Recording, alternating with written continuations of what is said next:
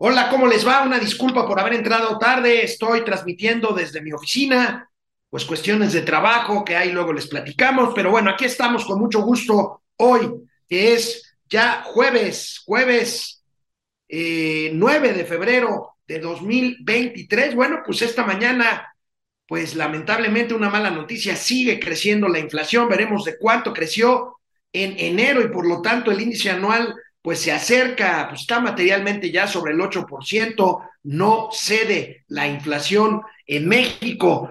¿Cómo tendrá que ver? Comentaré con ustedes, pues veremos cuánto eh, influirá esto en la decisión que a la una de la tarde anuncia hoy el Banco de México, pues para ver si la tasa de interés sube 25 puntos base, o sea, un cuarto de punto porcentual, o Merced que volvió a crecer la inflación en enero, pues lo suben a 50 puntos base o medio punto porcentual. Crecen ingresos de los bancos. ¿Por qué? Pues por las altas tasas de interés. Analizaremos los datos de inversión extranjera directa reportados ayer por la Secretaría de Economía y una encuesta muy interesante de percepción sobre la economía por parte de la población que publica hoy el periódico El Financiero. Y hoy tenemos muchos y variados y muy divertidos gatelazos, la marca de la casa de Momento Financiero, Economía, Negocios y Finanzas para que todo el mundo les entendamos. Empezamos. Esto es Momento Financiero. El espacio en el que todos podemos hablar. Balanza comercial. Inflación. Evaluación. Tasas de interés. Momento Financiero. El análisis económico más claro. Objetivo y divertido de Internet. Sin tanto choro. Sí. Y como les gusta. Peladito y a la boca. Órale. Vamos, réjete bien. Momento Financiero. Bueno, pues eh, como les decía, esta mañana, muy temprano, 6 de la mañana, y aquí tenemos el tuit por el cual dimos a conocer el reporte del Índice Nacional de Precios al Consumidor por parte del INEGI. La inflación sigue subiendo, sube, sube nuevamente en enero 7.91%. Acuérdense que pues había cerrado el año en, en algo parecido. En la primera quincena había reportado 7.8% en términos anuales. Bueno, pues el índice nacional de precios al consumidor tuvo una variación mensual de 0.68% para ubicar pues la inflación anualizada ya en cerca del 8%. A ver cómo influye esto en el tema de las tasas de interés. Hoy a la una de la tarde la Junta de Gobierno, pues veremos si mantiene lo que todo el mundo dábamos ya por un hecho, 25 puntos base o un cuarto de punto porcentual para llevar a la tasa a 10.75% o subirla 25 puntos base más con base en esta, en esta pues mala noticia que da a conocer el INEGI esta mañana, pues si vemos la tendencia, pues clarísima, sigue al alza, no se controla la inflación, sobre todo la inflación subyacente, que es en la que se basan las expectativas y los pronósticos, la inflación con menos eh, influencia de cuestiones volátiles, la inflación subyacente que está altísima, más alta del 8%, vemos pues la gráfica, ahí la tenemos, 8. 45% con tendencia hacia el alza de la línea verde clara, la parte de la inflación subyacente, la anualizada 7.91%, eh, pues casi 8% materialmente, pues aquí pues dirán ustedes, pues subió pero poquito, pero el tema es que sigue subiendo. En Estados Unidos la inflación ha bajado poquito, pero ha bajado. Este, ayer lo comentábamos en la noche en el programa con Kim Ambergol, Mauricio Flores y un servidor, pues de la importancia de que la inflación, si bien no quiere decir que los precios bajen, quiere decir que la inflación crezca a menos velocidad de lo que ha venido haciendo, eh, ha venido haciendo. Y bueno, pues lamentablemente la noticia al cierre de enero no es una buena, no es una buena noticia, eh, casi 8%. Y bueno, pues vamos a revisar la tablita, la tablita que siempre les presentamos aquí en momento financiero. Ahí tenemos a la mitad, como siempre, a la mitad del lado derecho vemos las variaciones anuales al cierre del mes de enero, 7.91% la inflación general anualizada, la subyacente ya lo veíamos 8.45%. ¿Por qué? Pues nada más las mercancías 11%, doble dígito, los alimentos siguen presionando al índice inflacionario, ya veíamos hace un par de días el caso del huevo, alimentos, bebidas y tabaco 14% arriba en términos anualizados, las mercancías no alimenticias 7,5% y en cuanto a la inflación eh, no subyacente, eh, los precios más volátiles, pues tenemos ahí también el tema de los agropecuarios, un 10%, al igual que frutas y verduras, los temas, eh, los productos pecuarios, 9.73% en términos anualizados, los energéticos y tarifas autorizadas por el gobierno, 3.44%, en fin, pues presiones inflacionarias. Vamos a ver, insisto, qué pasa con la tasa de interés. Hoy a la una de la tarde lo estaremos, ustedes pendientes de nuestras cuentas, estaremos informando cuánto suba la tasa y bueno, pues ahí el tema de la inflación subyacente, pero vamos a ver, vamos a ver los productos y servicios con más variación en todo el mes de enero. En la primera quincena pues se reporta el tema quincenal, aquí ya es un tema de variación, de variación mensual, de variación mensual. Y bueno, pues tenemos ahí claramente eh, cómo eh, los productos que más subieron de precio en el mes. Eh, tenemos ahí 1.56% de variación mensual de locherías, fondas, torterías y taquerías. Los cigarrillos suben casi 5%. El plátano, 17% de incremento en términos mensuales. El limón se va para arriba, 16, 16% en el mes de enero. Por el contrario, bueno, pues con una, eh, como un efecto estacional, ya no es temporada alta, el transporte aéreo baja 24% en el mes, los servicios turísticos en paquete por la misma razón bajan 11, 11 puntos porcentuales, el chile serrano 13 13,5% materialmente, números redondos, el chile poblano baja 20% y la cebolla 10%. En fin, aquí pues todos los componentes de la inflación que sin embargo en términos generales, insisto, pues simplemente no se controla y lo cual no es, no es una buena, no es una buena noticia. Eh, vamos viendo eh, pues también eh, cómo, cómo toma el mercado esta noticia de inflación, pero sobre todo hoy a la una de la tarde veremos, ahorita ya están pues reunidos, veremos si la votación es unánime o hay algún voto disidente y sobre todo veremos el voto del nuevo miembro de la Junta de Gobierno del Banco de México, eh, el señor eh, Omar Mejía Castelazo. Conoceremos sus argumentos y su posición en términos de política monetaria hasta que se dé a conocer la minuta correspondiente en unos días más, pero hoy sabremos, sabremos cómo se votó y en ese sentido cuál es el sentido del voto del nuevo integrante de la Junta de Gobierno del Banco de México. Recordemos, pues queda ya solamente un miembro de eh, la Junta de Gobierno que estaba ahí desde antes de que iniciara esta administración, eh, la señora Irene Espinosa Cantellano,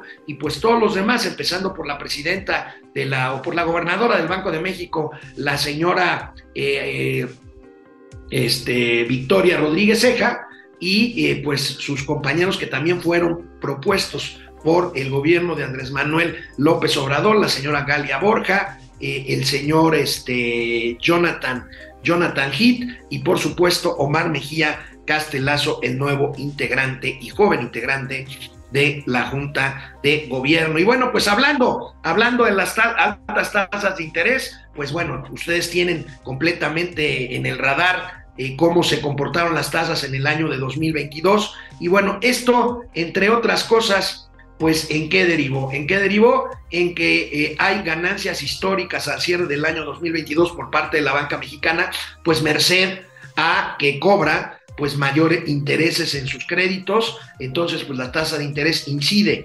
incide en los ingresos de la banca. Vamos viendo esta nota, los ingresos por intereses de la banca repuntan por estas alzas en las tasas de interés y alcanzan un nivel récord en 2022 con 1.17 billones de pesos y registran su mayor avance en los últimos 17 años. Las cifras no mienten, la tasa que podría aumentar hoy nuevamente por primera vez, que va a aumentar de hecho, la pregunta es si lo hace en un cuarto de punto porcentual o en medio punto porcentual, bueno, la tasa podría aumentar hoy nuevamente por primera vez en 2023, se ha comportado así.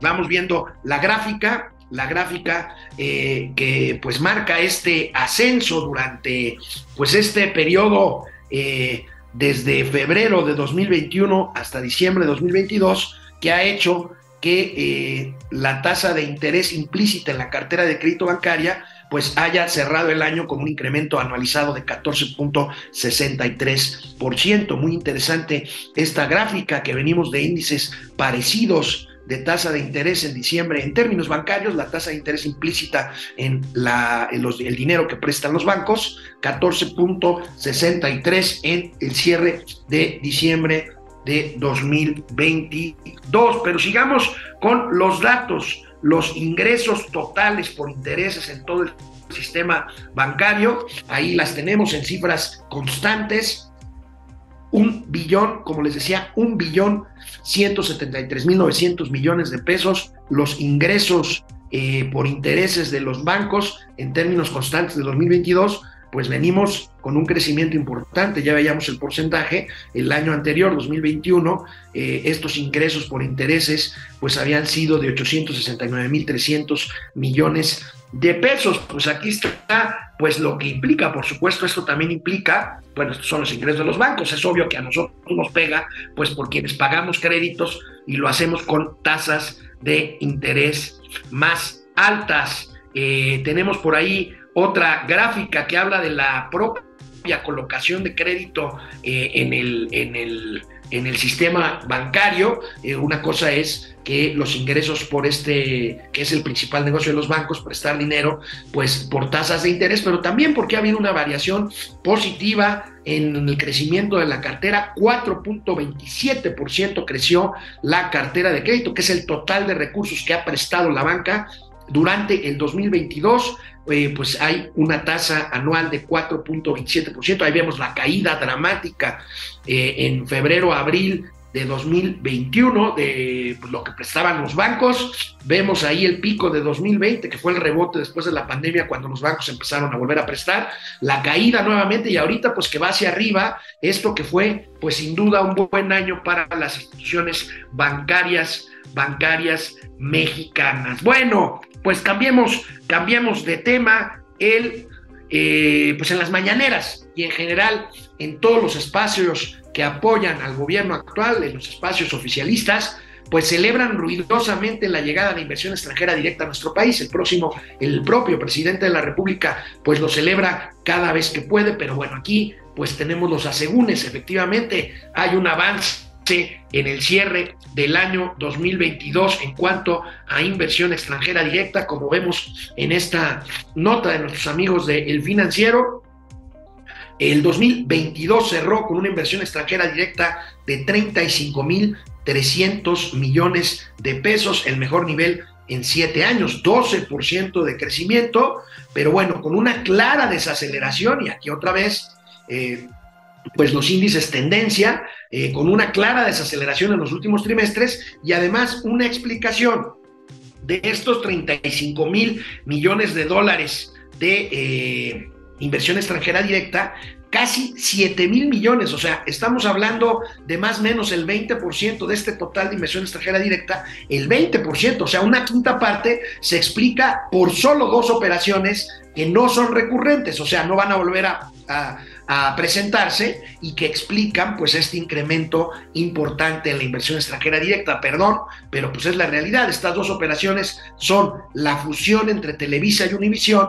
eh, cuyo monto pues equivale a incorporarlo a las cuentas de, de, de flujo, que no de saldo, de inversión extranjera, y la reestructuración financiera de Aeroméxico, cuyo monto millonario pues también se suma a las cuentas de flujo de inversión extranjera.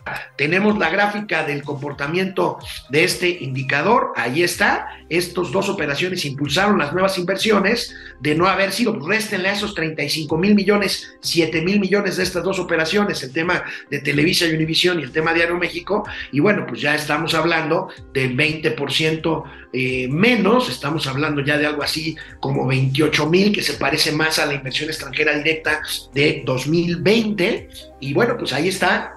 Ahora, insistimos, la Secretaría de Economía reporta eh, flujos, o sea, la cantidad de eh, dinero que entra directamente y no saldos, que finalmente es lo que cuenta y que podríamos ver ya después en las cuentas de balance del Banco de México. Pero bueno, veamos este flujo, insisto, que no saldo, cómo se comportó en el año por las razones que ya les daba. Aquí está, los flujos trimestrales. Bueno, pues en el año 2022, este, perdón, disparo de 21 mil millones de dólares en el primer trimestre se explica, pues fundamentalmente por estos 7 mil millones de estas dos operaciones, después regresa a los límites o a los niveles, eh, digamos, más normales, entre comillas, y aquí otra vez, y como hemos visto, con consumo, como hemos visto con inversión, como hemos visto con eh, inversión pública y privada, por supuesto, pues la tendencia que marca hacia lo que anoche le decía yo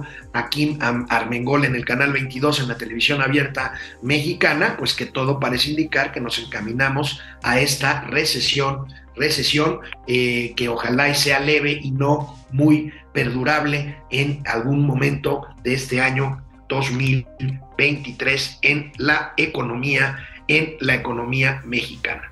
Y lo, subrayo, lo subrayo otra vez, aunque parezca disco rayado. Lo decíamos ayer, con eso abrimos el programa. Hay un elemento que no hay que olvidar. Mucho más de la mitad de esta inversión extranjera proviene, adivinaron ustedes, de Estados Unidos y de Canadá. Ayer veíamos los niveles de inversión que se mantienen por parte de nuestros dos principales socios comerciales de América del Norte y vuelvo a decir lo mismo que les dije ayer, en un estudio mucho más bonito que esta, que es mi oficina, que es la casa de todos ustedes. Este, bueno, no vivo aquí, pero aquí despacho la mayor parte del día. Este, bueno, aquí es cuando quieran, aquí estoy a sus órdenes. Y este, el tema de que no hay para dónde hacerse. Pertenece, pertenecemos al bloque comercial más grande del mundo y pues no tenemos por qué andarle buscando tres pies al gato. Aquí está el futuro económico y la viabilidad económica y financiera de nuestro país más allá de filias, más allá de fobias, más allá de ideologías, más allá del capital de Marx o del legado bueno o malo del Che Guevara, como ustedes quieran, aquí estamos. Vamos a un corte, el primero de los dos que hacemos tradicionalmente en Momento Financiero para leer sus comentarios y regreso con ustedes. Bueno, pues aquí estamos, Alejandro Méndez Tocayo me saluda desde Querétaro. Saludos, por favor. Eh, hasta Querétaro, Oscar Márquez. Por cierto, ¿qué se sabe de la orden judicial para dar mantenimiento al metro? ¿Hay recursos? No, pues recursos hay.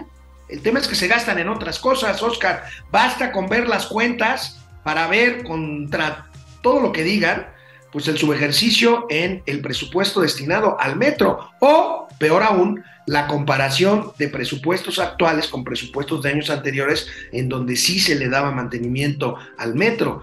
No hay muchos recursos en general, pero bueno, pues los recursos, pues ahí están y, y hay hay cosas como por ejemplo mantener la infraestructura y en este caso la columna vertebral del transporte de masivo de pasajeros en la Ciudad de México que no se pueden postergar y que no se pueden desviar esos recursos. En este caso pues al mantenimiento que es obvio que el metro de la capital mexicana desgraciadamente pues está dejado de la mano de Dios. Escanero Bienes Raíces, muy buenos días a todos desde Querétaro también. Bueno, nos escucha mucha gente desde Santiago de Querétaro. José Luis Herrera Estrada, Buenos días a todos los que están en el programa. Gracias. Rodolfo Escobar Quevedo desde Acapulco. feliz día pozolero en Acapulco, el blanco, rojo y verde. La vida es mejor. Qué rico es el pozole guerrerense. Lidia Castañeda, buenos días, comunidad. Pepe Almazán, ¿cómo estás, mi querido Pepe? La inflación lleva dos meses seguidos al alza. esto puede impulsar que el Banco de México suba aún más las tasas y ello conlleve a que el mercado interno se enfríe aún más. Esperemos que en febrero sea la inflación y evitemos eso. Bueno, ya se había marcado ciertamente hace un par de meses una tendencia, digamos, un punto de inflexión hacia la baja, que pues desgraciadamente se rompió rápidamente y efectivamente tenemos dos meses seguidos al alza. Ahora, la inflación subyacente ya lleva más de 20 meses eh, con tendencia al alza, desgraciadamente. León Cabrera, buen día a todos desde CDMX, Minerva Barrón. Solo el de Palacio no siente la crisis ya que lo mantenemos a cuerpo de rey, a él y a sus huevones, dice Minerva Barrón. Oliver Beteta López, saludos tíos. ¿Saben qué pasará con el acervo cultural de Banamex en caso de concretarse la venta? Bueno, ya Mauricio Flores nos comentaba, Oliver, que bueno, este archivo o este acervo más bien es, es, es, una cosa impresionante el acervo cultural de Banamex. Este, eh, hay un compromiso de que compre quien compre, el acervo se quedará en la ciudad, eh, en, México, pues, en manos de, México, de mexicanos. Y bueno, Mauricio ya nos adelantaba que habría un proyecto para abrir un centro, un museo en donde se expusiera gran parte, y digo, una parte, porque el acervo no tienen idea, es inmenso de estas eh, riquezas culturales que conserva Banamex como, como activos y que son pues, obras de arte, pinturas, esculturas, edificios, que esos no se pueden exponer, pero ahí está el Palacio de Iturbide, por ejemplo, en Madero, ahí donde está el Centro Fomento Cultural Banamex, que es un edificio precioso, yo creo que de los, yo creo que de los dos o tres edificios más bonitos, más bellos del centro de la Ciudad de México. Lilia González, saludos desde, desde San Luis Potosí, saludos Lilia. Fernando González, buen día gente informada, gracias. Luis Alberto Castro, buenos días, Masters, el mejor programa de economía y finanzas. Gracias, querido Luis Alberto. Luis Ángel Zorrilla, ¿cómo estás, Luis Ángel? Ana María Alday, ¿ya tienen todos su credencial de línea actualizada? ¿No hay pretexto aunque estén en el extranjero? No, no lo hay eh, pues creo que ya estamos sobre el tiempo para quien quiera actualizar o los chavos sacar su nueva credencial del INE, porque pues ahí viene el periodo electoral en donde ya no se puede hacer este trámite. Luis Javier Bermúdez Guerrero, saludos a la comunidad financiera pensante y unida, quieran o no, en otros secciones ya no estarían en puestos de gobierno los cacheros, bueno, se refieren a los que reciben lana ahí, que son grabados por cámaras, y la jueza de la Suprema Corte, un abrazo. Pedro Horta Rendón, saludos desde Tijuana. Genaro Eric, inflación muy fuerte y el peso muy fuerte. Gracias a mí, bueno, oigan, ahorita les voy a platicar con los gatelazos. Ayer puse un tuit y no saben, un tuit por supuesto lleno de ironía, lleno de sarcasmo, y bueno, qué pena que la gente no, no, no, pues no le guste o prefiera las cosas literales a las cosas sarcásticas, se me vinieron encima, ahorita les cuento. Hilario Reyes Rivera y el tío Chairicio pues está en el tren Maya. Ya saben que, pues primero dijo que era muy bueno y después dijo que no tan bien y ahorita pues yo creo que mañana o el lunes va a regresar a decir otra vez que es una maravilla el tren Maya. No, no se crean, bueno, cada quien tiene su opinión. Mauricio, Mauricio es un finalmente un hombre informado y que emite con toda responsabilidad sus opiniones, aunque no estemos de acuerdo con ellas. Buen día, dice Ignacio Lara, el tío Mau anda en el tramo 5, a ver si no lo pasan en la mañanera como un conservador más, ojalá y no. Jaja, abrazos solidarios, híjole, mala noticia. Nacho Lara, este, eh, perdón, jaja, Néstor Ojeda murió, murió Néstor Ojeda, un, un muy buen hombre, un buen amigo, periodista, 33 años de periodista, 53 años de edad, falleció, falleció anoche en su casa de un paro, de un paro cardíaco. Néstor Ojeda fue su director de Milenio, un buen amigo. Muchos lo queríamos, muchos lo respetábamos. Que en paz descanse. Un saludo y mi pésame a toda la familia de Néstor Ojeda y a todos sus amigos, que son muchos. El Pidio Ortega, saludos afectuosos. Vamos a informarnos con los que saben. Gracias. Greg SP, saludos a la Pituca y Petaca de las finanzas. La encuesta de hoy, ¿qué piensas sobre el aumento de inflación? Nos está llevando la tiznada 92%. Viva la 4T, 2%. Vamos requete bien, 6%. Métanse a la encuesta y opinen. Regresamos. Bueno, pues eh, la encuesta de hoy es sobre qué opinan de la inflación. Bueno, la mayor parte dice que nos está cargando el payaso. Es un tema la inflación, ya lo habíamos visto, pero hoy Hoy el periódico El Financiero, Alejandro Moreno, mi tocayo, el encuestador de cabecera del Financiero, muy, muy buen encuestador. Hoy el financiero precisamente publica una interesante encuesta de percepción sobre la situación económica del país. ¿Qué dice la encuesta? Bueno, vamos, como dijo eh, alguien por ahí con una mala broma, Jack el Destripador, vamos por partes. Primero, general. ¿Qué dice la nota de Alejandro Moreno? Baja optimismo, esto no es ninguna sorpresa, económico en enero a nivel nacional. Fíjense, pasan de 31 a, 30, a 24%, o sea, baja 7 puntos los mexicanos que reportan buen estado de ánimo respecto a la economía del país. Insisto, esto pues no es una, no es una sorpresa, no nos llama la sorpresa, sobre todo por el tema de inflación y bajo crecimiento y bajo consumo. Pero bueno, vamos viendo las gráficas que nos regala esta encuesta muy interesante de El Financiero. Situación económica en el país. ¿Cuál es su estado de ánimo sobre la situación económica en el país? Pues bueno, pues tenemos ahí una clara tendencia a la baja entre diciembre y enero que ubica opiniones de que el estado de ánimo es bueno, solo 24%, y un 51%, un poco más de la mitad, pues dicen que es malo o muy malo. Vayamos con la siguiente, Davo, ahí nos vamos yendo, este, para no tener que andarme poniendo y quitando los lentes y dar vergüenzas ajenas. Situación económica personal. ¿Cuál es su estado de ánimo sobre la situación económica y financiera de usted mismo? Bueno, pues aquí interesante, se cruzan las gráficas, dicen que a ellos les va toda madre, 29%.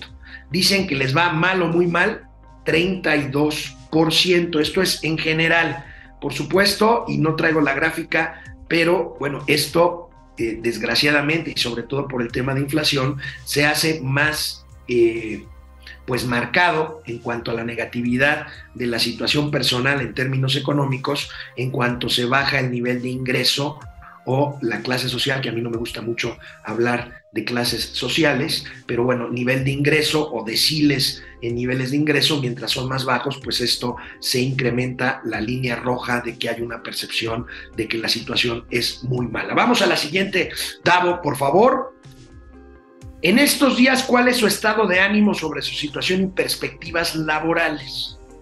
Muy bueno, 33%. Malo o muy malo, 28%. Bueno, aquí hay un poquito de menos pesimismo. Bueno, es gente que hay, no hay empleo pleno, pero hemos visto que hay niveles pues razonablemente buenos de empleo, aunque es empleo eh, primero pues informal en la mayor parte de las ocasiones y en el caso de los formales con eh, tendencias hacia menores, menores ingresos. Y tenemos por ahí otra más, mi querido Davo, inflación. ¿Cuál es el estado de ánimo sobre inflación? Bueno, este es, les digo, pues es que aquí sí, aquí sí no necesitas actuarios, economistas, financieros, aquí sí es cuánto te alcanza lo que traes en la bolsa para comprarte.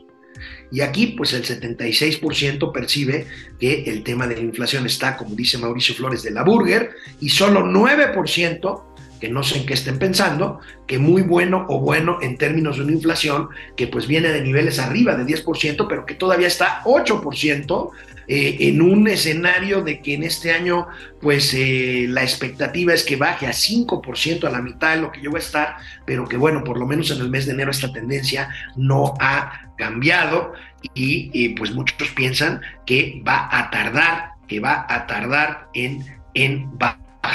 Creo que tenemos una gráfica más de esta encuesta de Alejandro Moreno. Este, aquí está el tema de inflación, o ya no la tenemos, Dávono, ¿verdad? Este, bueno, eh, este es, esta encuesta, revísenla, lean el texto, es muy interesante. Alejandro Moreno, ex es encuestador de reforma, lo es ahora del financiero, y fue una de las dos o tres, cuando mucho, mediciones demoscópicas que se acercaron más al resultado tanto de la elección federal de 2018 como de la elección intermedia de 2021. Hay que estar atentos. Por cierto, una encuesta política del mismo eh, que publica el mismo periódico Financiero, me parece que esta no es hecha por Alejandro Moreno, pero bueno, habla de una ventaja de Delfina Gómez en el Estado de México de 19 puntos sobre la candidata de la coalición Alejandra del Moral, quien alega, creo que con razón, de que la noticia es que eh, pues ellos arrancaron de un suelo, de un piso, pues muy por abajo,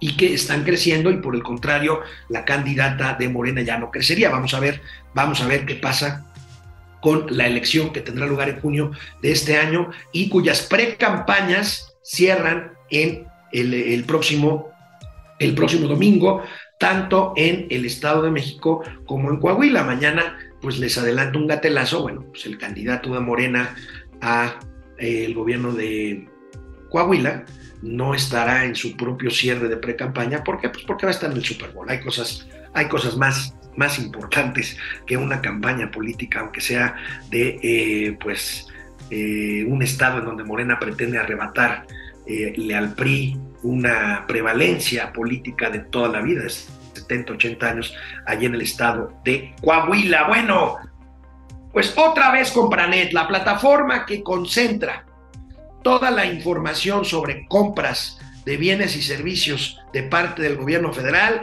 donde ustedes van, ponen una cotización, se inscriben, participan en concursos abiertos o licitaciones y donde se ve qué compró quién y quién compró, más bien, a quién compró eh, qué dependencia y a qué precio. Bueno, pues otra vez, ya habíamos tenido intermitencias, por decirlo eufemísticamente, pues otra vez hay un tuit que me llamó mucho la atención de alguien que sabe del tema de compras gubernamentales, ahí lo tenemos, este, gracias a Leonardo Núñez, ya pasaron 38 días desde que comenzó el año y en Compranet siguen sin subir los datos abiertos de los contratos de 2023. Apenas llevamos un mes y un poquito más de 2023, pero bueno, se supone que esto ocurre en tiempo real para fines de transparencia, habrán o estarán queriendo pasar alguna bolita baja o la habrán pasado sin, sin habernos dado cuenta algún contratillo por ahí, lo sabremos tarde o temprano, pero bueno, no solo la plataforma eh, esta presenta, volvemos otra vez al tweet, no solamente Compranet presenta estas, estas eh, fallas, sino que oculta adicionalmente información abierta a los ciudadanos. Hacen un llamado en la plataforma contra la corrupción MX a la Secretaría de Hacienda, que es quien administra esta plataforma, que recuerden que se cayó hace unos, unas semanas y Hacienda pues salió rápidamente a decir que se trataba de un problema técnico de los servidores y que solucionaron eh, pues rápidamente, pues aquí habría que ver y el llamado es el mismo para que expliquen qué está pasando con con eh, Bueno, pues Mauricio Flores Arellano, me imagino que está ahí metido entre los cenotes, lo digo en buenísimo plan, este, y pues no hay señal ahí en los cenotes en donde perforan los pilotes para sostener la estructura del tren Maya, eh, aunque Mauricio diga lo contrario, eh, porque Mauricio dice que no se cumple, bueno, no sé si se cumplan o no, el caso es que sí hay una orden judicial de un juez de circuito ahí en Mérida que mantiene suspendidas, por lo menos en teoría, las obras del tramo 5, que por ahí anda Mauricio Flores, en el tramo, pues precisamente que corre por la Riviera Maya eh, entre Cancún, lo que es Cancún, Puerto Morelos, Puerto Morelos, Tulum, Carrillo Puerto y pues hasta la zona de Bacalar y Chetumal. Vamos a ver cuándo aparece Mauricio Flores Arellano, no se preocupen, no hablen a Locatel, no hablen a la patrulla, como decían mis abuelitos. Eh, así es, Mauricio, ya aparecerá. Y bueno, pues le deseamos que le vaya muy bien en su periplo, en su periplo rielero del tren Maya. Vamos al segundo corte de momento financiero y regresamos con los gatelazos. Bueno, pues aquí andamos de vuelta. Ahora te esquizo, las encuestas son propaganda del partido que las hace, no son certeras bueno, hay una gran lección, Orate, tienes razón, en el 2006 eh, fallaron las encuestas, eh, en el 2012 volvieron a fallar, en 2018 muchas fallaron. Habría que, habría que distinguir quién las manda a hacer, tienes toda la razón. En el caso del financiero llevar una buena racha, no las manda a hacer nadie, el propio, el propio periódico es el que las, las este, sostiene y pues vamos a ver, en el caso de esta que les, que les presenté sobre percepciones económicas, porque estoy checando, me parece que el caso de la encuesta del Banco del Estado de México que presenta hoy la hizo en Encol, otra, otra encuestadora. Eh, José Luis Flores Mariano, hasta parece que el juicio de García Luna se está llevando en México. Puros dichos. Mira, José Luis, el juicio va a terminar pronto, tanto como la semana que entra, el propio juicio, o sea, los alegatos, va a haber que esperar cuánto tiempo tarda la deliberación, pero hoy les recomiendo mucho el artículo de, Ra- de Raimundo Riva Palacio, justamente en el financiero, habla pues de este juicio, palabras más, palabras menos, de memoria lo cito, Raimundo dice que pa- paralelo, que es lo que le interesa a Palacio Nacional, que se diga del juicio, y en este caso, pues eh, dichos, eh, a mí me dijo fulano que García Luna y que el presidente Calderón le ordenó proteger a no sé quién, digo, no vamos a defender aquí ni a García Luna ni a Calderón, pero bueno, eh, lo que les interesa es que se hable de supuestos pues esquemas que involucran incluso a periodistas y a medios de comunicación, que es que para proteger la imagen de García Luna, bueno, pues ahí está. Laguser, buenos días, comunidad financiera, que tengan un bonito día. Depredador, mercenario, ¿cómo estás, Depre? Muy buen video de la IFA que compartió la señorita Sabrina Sabrok. Bueno, es un gatelazo que ya me spoileaste, Depre. Pues no tengo nada contra la señora Sabrina, pero bueno. Este, ayer, ayer pasé un video en donde estaba más solo que ahorita yo aquí en mi oficina. Juan Mu- Munguía, buenos días. Arturo Lozada, ayer los vi en el programa de Canal 22 con Kimberly Armengol y la verdad me di cuenta que el tío Mau sí se puede comportar bien, no le cuesta nada. Tienes razón, tienes razón. Lo que pasa es que, pues bueno, el Internet le da ciertas licencias de las que me parece que abusa mi amigo Mauricio Flores. Una pregunta, Alex, ¿eres panista? ¿Qué afiliación tienes? No tengo ninguna afiliación, ahora te- ninguna. No pertenezco a partido alguno, ni simpatizo con colores políticos algunos. Este, por supuesto, a ver, 40 años de trabajar en instituciones públicas y privadas, sobre todo públicas, 40 años, échale la culpa, échale la cuenta más bien. Este, trabajé con gobiernos priistas, trabajé con gobiernos panistas y no trabajo para ningún gobierno eh, morenista. Así que, pues ahí está. Fidel Reyes Morales, buenas, buenas. Orate Esquizo, ¿por qué no está transmitiendo desde su foro? Bueno, yo tuve una reunión muy tempranera, aquí muy cerca de mi oficina, ya no pude llegar hasta la colonia Narvarte, donde está nuestro flamante y funcional estudio, y pues bueno, me vine aquí a mi oficina a transmitir con mucho gusto. Y Mauricio, pues ya les dije que está en la Riviera Maya. David Alejandro García García se mocha con 65 pesos, Inge. Son aportaciones. A fin de ¿No te mes yo les informo. Ah, bueno, ahí está, es que no lo oí. Perdóname, Davo, no me regañes enfrente de los niños. Dice David Alejandro, mi estimado tío Mau, ¿en qué crees que está invirtiendo el cacas? ¿En chocolates, en hierbabuena, inmuebles cerca del Chaifa o todo lo tendrá en cash? Pues le haces la pregunta el lunes, mi querido David, o hasta el martes. David, eh, David, este, eh, Mau regresa el sábado y el lunes seguramente estará ya en TV Azteca y entonces el martes se lo preguntamos con mucho gusto. Hoy García Luna es un villano, pero el día de mañana que esté del lado de testigos protegidos de Estados Unidos señalando a los delincuentes de Morena, ahí será un héroe, eso le dolerá a Obrador. Genaro Eric, ¿se tiene algún problema psiquiátrico cuando confunde una rata con un jaguar? Bueno, yo puse por ahí un tuit de que pues el tigre, y me refiero a Televisa, pues le dio un zarpazo, creo yo, muy importante, no sé si mortal al jaguar, yo creo que puede ser mortal. Connie Ortiz, saludos desde Monterrey, gracias. Fernando Ojeda desde no sé dónde, pero Fernanda, Fernando Ojeda no dice desde dónde, pero presente con su like, cosa que agradezco mucho. Terminó la encuesta, ¿qué piensa sobre el aumento de la inflación? 94% dice que nos está llevando el pintor. Eh, vamos, requete bien, 4%. Y viva la 4T, 2%. Quédense. Francamente, están buenísimos los gatelazos de hoy. Venga. Ah, bueno. Bueno, pues antes de empezar los gatelazos, les recuerdo, les recuerdo de esta aplicación JobLab. Descárguenla, descárguenla. Ahorita que hablábamos de perspectivas laborales, bueno, pues ustedes quieren cambiar de trabajo o están buscando uno, descargan JobLab gratis de la tienda virtual, aplican un cuestionario, se precalifican y bueno, JobLab los va a poner en contacto con empleadores que buscan justamente tu perfil y pues el trabajo te encontrará a ti y no al, el trabajo te encontrará a ti y no al revés. JobLab es, y pues lo tendré que decir yo, pero sé que lo dicen ellos, orgulloso patrocinador de los gatelazos de momento financiero. Bueno, pues empezamos con un gatelazo presidencial. Ah, que mi presidente. Todo tiene que ver con él.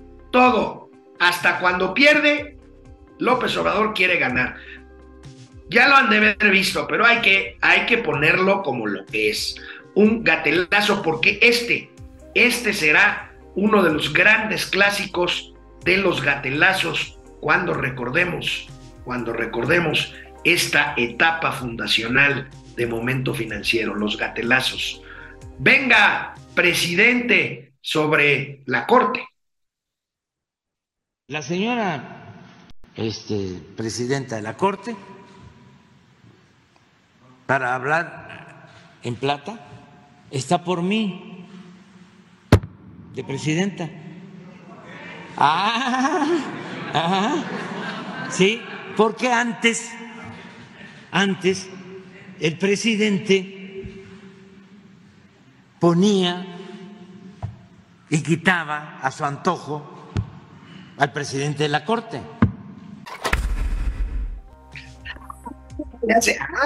Le hizo como relinchan los, como relinchan los caballos. Bueno, este, bueno, pues el presidente, insisto, quiere ganar todas. Dicen que antes los presidentes ponían a los, a los presidentes de la Corte, los mandatarios federales, a los presidentes de la Corte, y pues él, como ya no lo hizo, pues de todos modos le debe la señora Norma Piña a él la presidencia.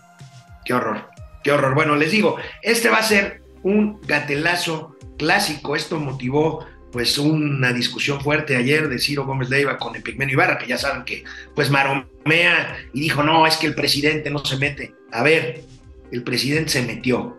El presidente quería que la ministra Yasmín Esquivel Moza fuera la presidenta del eh, del Supremo Corte, de la Suprema Corte. Y bueno, antes de eso, recuerden que el presidente propuso un cambio constitucional para que el presidente Saldívar, muy cercano a él, se reeligiera, cosa que impedía la ley, y bueno, pues lo batearon, y entonces pues echó a andar su maquinaria para que fuera Yasmín Esquivel, y afortunadamente pues eh, las presiones públicas y el escándalo de, eh, en la que se involucró a Yasmín Esquivel, pues impidió que se consumara esto y fue así como los propios ministros, no el presidente, eligieron a, a Norma Piña como nueva presidenta de la Suprema Corte. Bueno, sobre los videos de colaboradores de Laida Sansor recibiendo dinero, contestó en su programa de los martes la finísima gobernadora de Campeche. Solo le gana Mauricio Flores. Pues, pero son burros, son burros, son brutos, son pendejos, endejos, endejos, como dicen, ¿verdad? No queda de otra, ¿cómo los calificas? ¿Para qué discutir argumentos sabiendo adjetivos como los que usa Mauricio Flores? Ahí tienen a la gobernadora Laida Sansores y aquí ya habíamos visto una de las involucradas que decía, pues acá dando lecciones de moral, antes de que se supieran los videos de ella recibiendo bajos, pacas de billetes, que para tener la lengua larga hay que tener la cola corta, pues ya decíamos, la senadora Abreu tiene la cola larga y la lengua larga, ambas. Bueno, aquí otro de los involucrados, una gente cercana a, a la gobernadora, es increíble. Aquí el funcionario exhibido, qué horror, vean. Apoyos para la gente. Siempre me he conducido dentro del marco de la ley. Deslindo a Laida Sansores San Román. Ella ha demostrado su apego a la legalidad como candidata y como nuestra gobernadora. En Campeche todos nos conocemos. No somos iguales. Sabemos quiénes siguen dañando y dividiendo a este Estado. Las calumnias y ataques siempre han existido y en medio de una guerra política como la de Alito Moreno, lamentablemente seguirán. Nosotros también seguiremos avanzando en la transformación de Campeche y del país. Seguiremos unidos y apoyando a la gente que más lo necesita. Les abrazo a todas y a todos. Muchas gracias siempre. Nos vemos pronto. Bla, bla, bla, bla, bla, bla, bla. ¿Saben que Raúl Pozos hace no mucho era priista? ¿Saben de quién fue funcionario, miembro de su gabinete? Del gobernador Alito Moreno. Es más, en otro, en otro punto, tanto Laida como estos barbajanes sinvergüenzas dijeron, oigan, pero es que cuando se grabó ese video, o sea, para deslindar a Laida, se supone que eran recursos para la campaña de Laida. No, no, no. Cuando se grabaron esos videos, nosotros éramos priistas y trabajábamos con Alito Moreno, entonces investiguen Alito Moreno. O sea, no están negando que agarraron pacas de dinero en efectivo los sinvergüenzas, pero pues patean el bote, ya saben. No, no, no, es increíble, increíble el cinismo de estos sinvergüenzas que dicen, no, pues yo sí agarré el dinero, pero pregúntenle a Alito Moreno porque él era el gobernador y yo era, por supuesto, su secretario de Desarrollo Social, o no me acuerdo que era este señor Raúl Pozos, sinvergüenzas. Y bueno, la senadora Citlali Hernández, secretaria general de Morena, por el mismo camino. Vean el tuit, es una joya este gatelazo escrito. Le contesta a alguien ahí en Twitter, no te equivoques, a reserva de que contemos con más información, no es lo mismo, fíjense nada más, no es lo mismo videos de funcionarios y personajes priistas en tiempos del PRI y ahora han sido invitados al gobierno de Laida, de el escandaloso sistema de corrupción y criminalidad construido por el PRIAN. O sea, a ver, sí son tranzas, pero eran tranzas cuando eran priistas. Ahora son tranzas como morenistas, pero se les perdona porque están a favor de López Obrador, aunque sigan siendo igual de tranzas. No son iguales, sobrinas, sobrinos, son mucho, mucho, mucho peores. Y sobre la lana, justamente, pues otro gatelazo presidencial, porque el presidente pues simplemente se hace guaje. Vean cómo lo cuestionaron ayer sobre los dineros públicos que se destinan a los partidos políticos y vean nada más al presidente haciéndose básicamente ganso, porque no pato. Sí, eh, presidente, pero la pregunta en concreto es, los partidos políticos hoy reciben 5 mil millones de pesos anuales. Tres partidos políticos reciben más de mil millones anuales. sí. PRI, PAN y Morena. Sí. Ellos tres son los principales beneficiarios. Y hoy, hoy todavía quieren guardar dinero y van a reservar ese dinero para gastarlo. ¿En qué, presidente? ¿En qué? Cuando el, el pueblo necesita el dinero, cuando los programas sociales requieren mucho más Hay recursos. que reclamarle, pero no, no, ahora sí que. No, no, le no, pregunto- No, no es a mí. O sea, Le hay pregunto- que le reclamarle pregunto- a Claudio X González, ¿sí? Que es el jefe. Sí. No, la pregunta, la pregunta, presidente, es, sigue siendo la misma. Sí, O es sea, que gastan mucho los partidos y era lo que queríamos evitar. Pero. Esto lo aprobó este Morena, el grupo- PT y el Partido Verde. Sí, este. Y el PAN y el PRI y todos. No, en esta ocasión los conservadores que menciona usted votaron en contra. Sí, pero eh, en la esencia, el planteamiento original era quitar, Exacto. quitar completamente este, estos excesos en el manejo del presupuesto de los partidos. ¿Va usted a actuar en, en consecuencia? Está en la, en la, en la Corte. Había prometido usted el veto antes de que se publicara la ley y para que llegue a la Corte no, necesita no, primero no, no, aprobarse. No, no, si yo veto ahora, Ajá. imagínense, me van a este, eh, tachar de este, dictador. Eh, presidente, pero la, la ley no ha sido aprobada. Todavía no ha sido aprobada. Tendrá que ser aprobada por el Ah, bueno, Congreso que- y después publicada por usted, bueno, por el Ejecutivo Sí, Federal. cuando la- Y es el momento en que usted podría utilizar el veto antes de que llegue a la Suprema Corte. Sí, sí, puede ser, puede ser, pero yo entiendo que ya está. Eh, son Este, dos leyes las que se aprobaron, faltan cuatro. Ah, no, si, si faltan, sí lo hacemos. Oigan, imagínense nada más, oiga, presidente, pero esa ley la aprobó Morena. Sí, pero también el PRI y el PAN. O sea, qué horror. Qué manera de hacerse, de hacerse guaje. Bueno, ay, ay, ay. Este, miren lo que le pasó a la senadora de Morena, Lucía Trasviña, por andar bajándose al ruedo en vez de, en vez de ver los toros desde la barrera, desde su cómodo escaño del Senado de la República.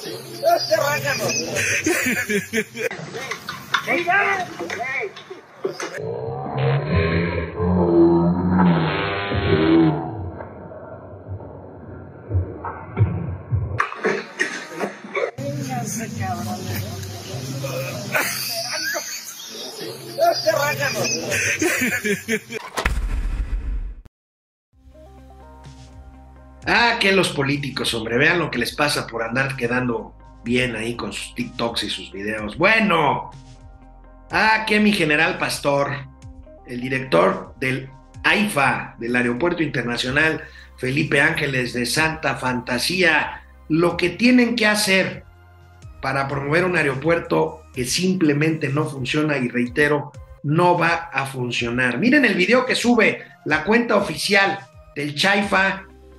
No tengo nada contra la señora, mis respetos, pero bueno, ya cuando suben un promocional con una, mis respetos, actriz porno, Sabina, pues, pues algo anda mal.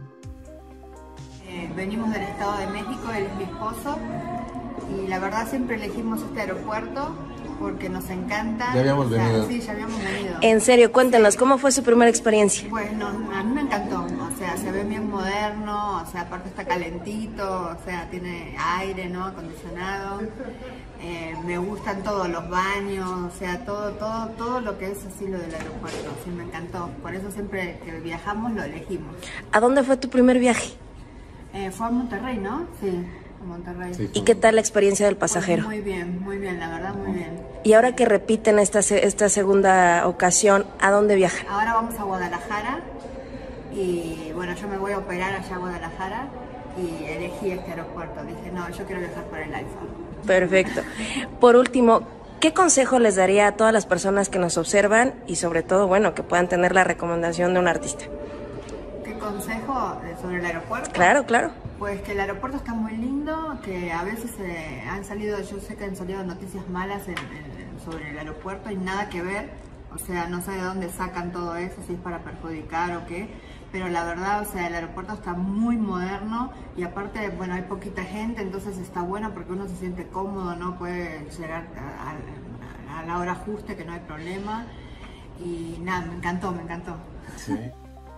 Bueno, por lo menos reconoce que hay poquita gente, lo cual es obvio en el video, ¿no? Este, miren, por definición, un aeropuerto funcional, exitoso, por definición, no debiera tener poca gente, sino mucha gente. En fin, eh, con esa soledad, pues no les extrañe ver un, próximamente una película de Doña Sabrina ahí en el solitario aeropuerto Felipe Ángeles. Bueno, este, mañana ya será viernes y estaré con mucho gusto eh, allá en la Narvarte, en el estudio de Momento Financiero. Por lo pronto me despido, les mando besos y abrazos a quien corresponda unos y otros. Nos vemos mañana, cuídense.